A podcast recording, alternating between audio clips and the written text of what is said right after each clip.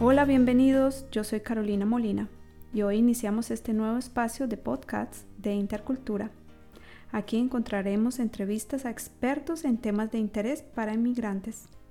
Esperamos que esta nueva herramienta sea útil para todas aquellas personas que viven en Alemania o aquellos que quieren venir.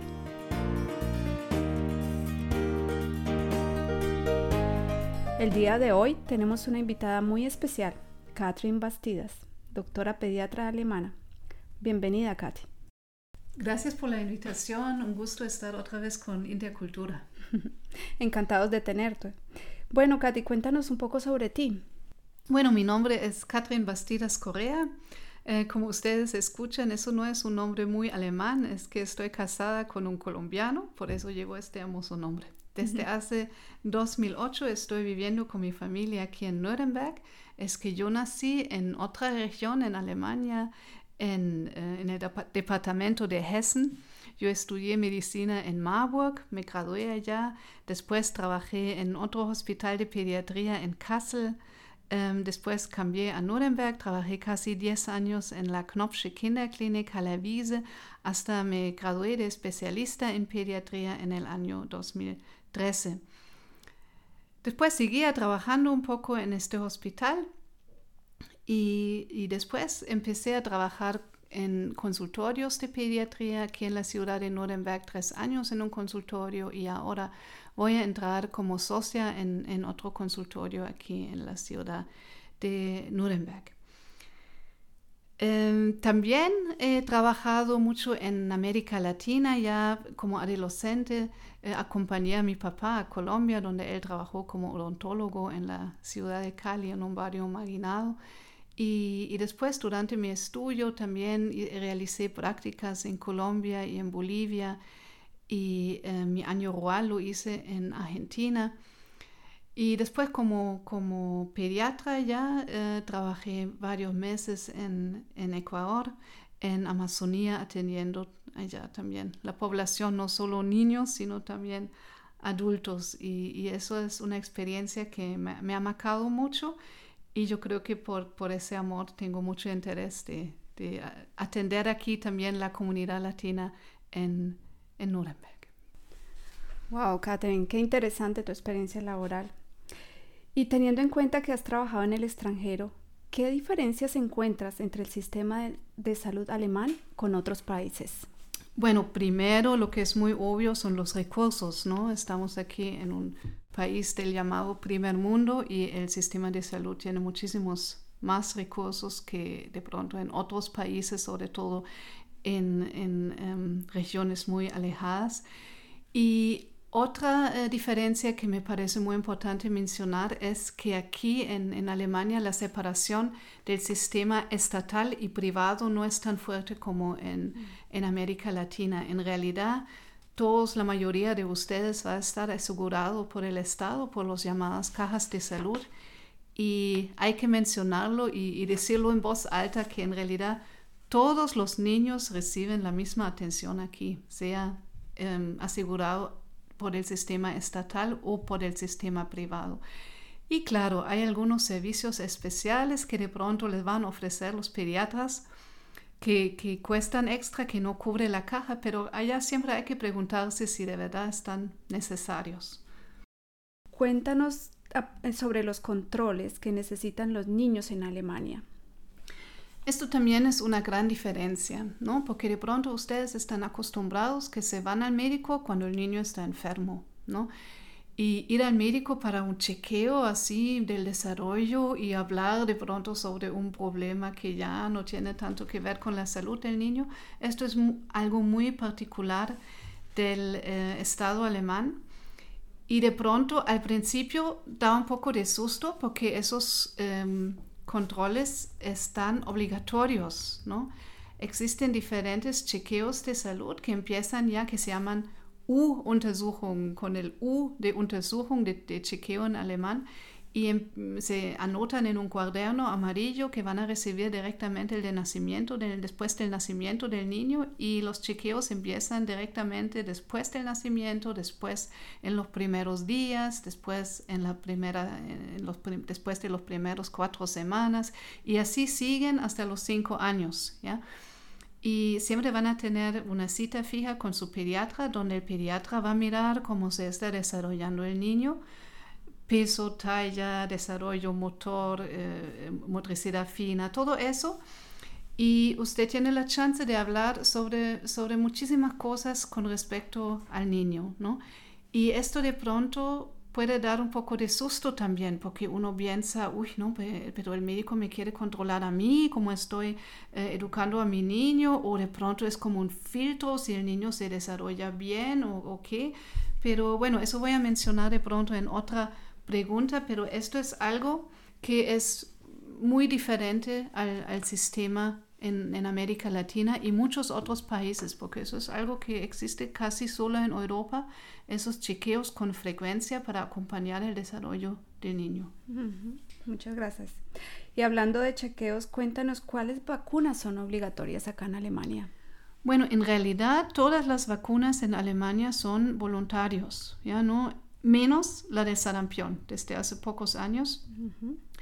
Eh, los otros son voluntarios, pero bien recomendados también por instituciones estatales. Pero uno como, como padre tiene la última palabra y si después de, de, de una charla larga con su pediatra y recoger todas las informaciones, ustedes se deciden que de pronto no quieren esa vacuna, pueden decidirlo así. Y son en realidad las mismas vacunas que conocen también de sus países, ¿no? los clásicos que es el tétano, la difteria, tosferina, hemófilo influenza, la polio, la hepatitis B, neumococo, meningococo, sarampión, um, rubiola, varicela, algo que también de pronto no existe en todos los países es la vacuna contra el virus de papiloma que causa el, cáncer del cuello de útero y, es la, y la vacuna contra la influenza. Em, lo que es la gran diferencia con sus países es la vacuna contra um, tuberculosis. Eso no es la BCG, eso no se vacuna aquí en Europa. Y hepatitis A, ustedes también reciben eso en, sus países. Aquí solo es la B. Meningococo hay en algunos países de Latinoamérica, pero allá hay diferentes tipos de meningococo que se vacuna.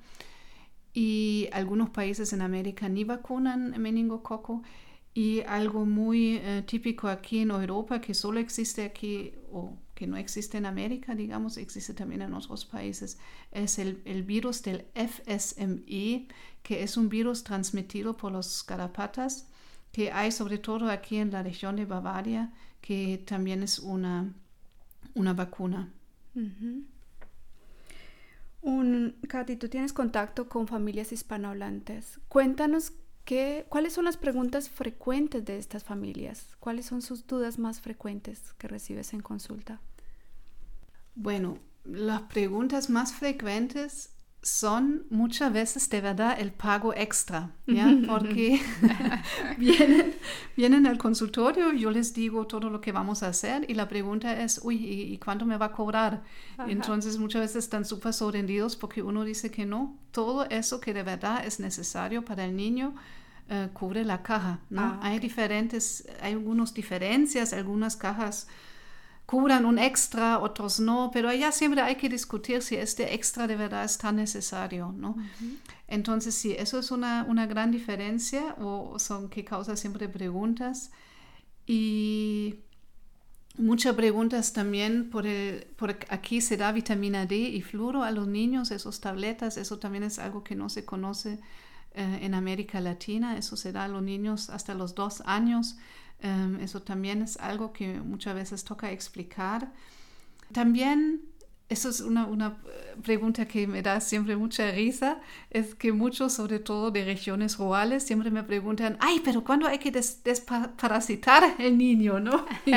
eso también es algo que, bueno, aquí no hacemos, lamentablemente, a mí me encanta la medicina tropical, tengo también una, eso olvidé en, en la presentación, que tengo también una especialización en medicina tropical Y entonces a mí me encantan los gusanos y lamentablemente aquí en Alemania solo tenemos esos chiquitos blanquitos oxiuan así.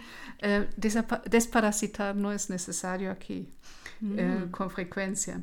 Y otras preguntas, y esto también es algo que, que, en que quiero poner énfasis, es que em, el pediatra de verdad está para, para, hablar sobre todo con respecto al, niño, ¿no? Muchas preguntas sobre el sistema escolar, em, sobre los chequeos que hay antes de entrar a la escuela. Em, existen también muchos miedos, ¿no? Porque a veces eso quería, eso dije antes que quiero mencionarlo todavía, que, que, este chequeo del desarrollo del niño esté pronto como un filtro, ¿no? Y si el niño no pasa ese chequeo, después de pronto en el futuro va a tener problemas, no puede entrar al colegio, no sé qué, pero eso de verdad, eh, quiero decir otra vez, ese chequeo del desarrollo es eh, más bien una ayuda, es para, para, ayudar, acompañar a los papás cómo es el desarrollo, ayudarles si de, verdad uno, uno nota que algo va mal, ¿no? Y ofrecer una ayuda. Y esto también es algo que hay que mencionar aquí en Alemania, esto es muy fuerte, existe el secreto médico. ¿Ya?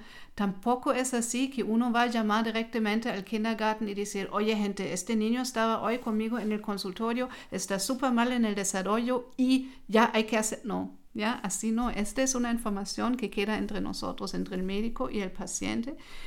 Y nosotros también buscamos el diálogo con las escuelas, si hay problemas con los kindergarten, con los kinder, si hay problemas, pero solo si ustedes están de acuerdo. ¿ya? Allá tienen que escribirle o firmarle al, médico un documento donde dice que sí, estoy de acuerdo que este médico habla sobre mi niño, sobre los resultados de un examen. Entonces, que no tengan miedo de esos exámenes, sino es más bien una... Eh, una ayuda ¿ya? para acompañar sobre todo a los niños y los papás por, una infancia sana. Katy, ¿tienes recomendaciones a las familias que viven o piensan venir a Alemania? Bueno, las recomendaciones que tengo yo es mirar que todo está en orden antes de salir de su país, ¿ya? Mirar el carnet de vacuna, los, los eh, todas las preguntas de salud que, que, tienen allá en su país, ya que el CANET está cumplido, que el niño tiene, según de su edad, todas las vacunas en orden, ya. Entonces ya está entrando con seguridad. Ustedes para Alemania no necesitan ninguna em, vacunación extra, ¿no? Como por ejemplo nosotros necesitamos para ir a América, fiebre amarilla, algo así. Ustedes no necesitan nada especial, sino pueden entrar así nomás. Pero sería eh, importante que el CANET de vacuna está a tiempo. Y eso también les recomiendo, déjenlo traducir en sus países, porque eso es mucho más económico que aquí, ¿ya?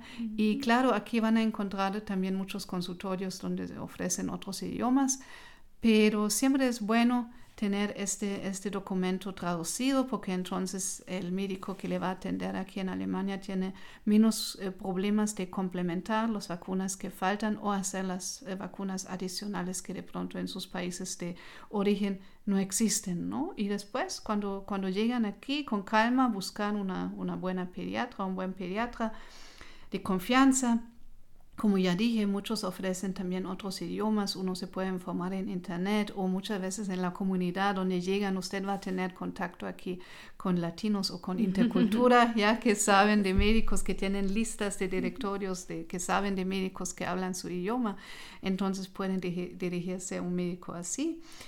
Y, y ya, dejarse acompañar por el sistema de salud y dejarse acompañar en el desarrollo de su niño.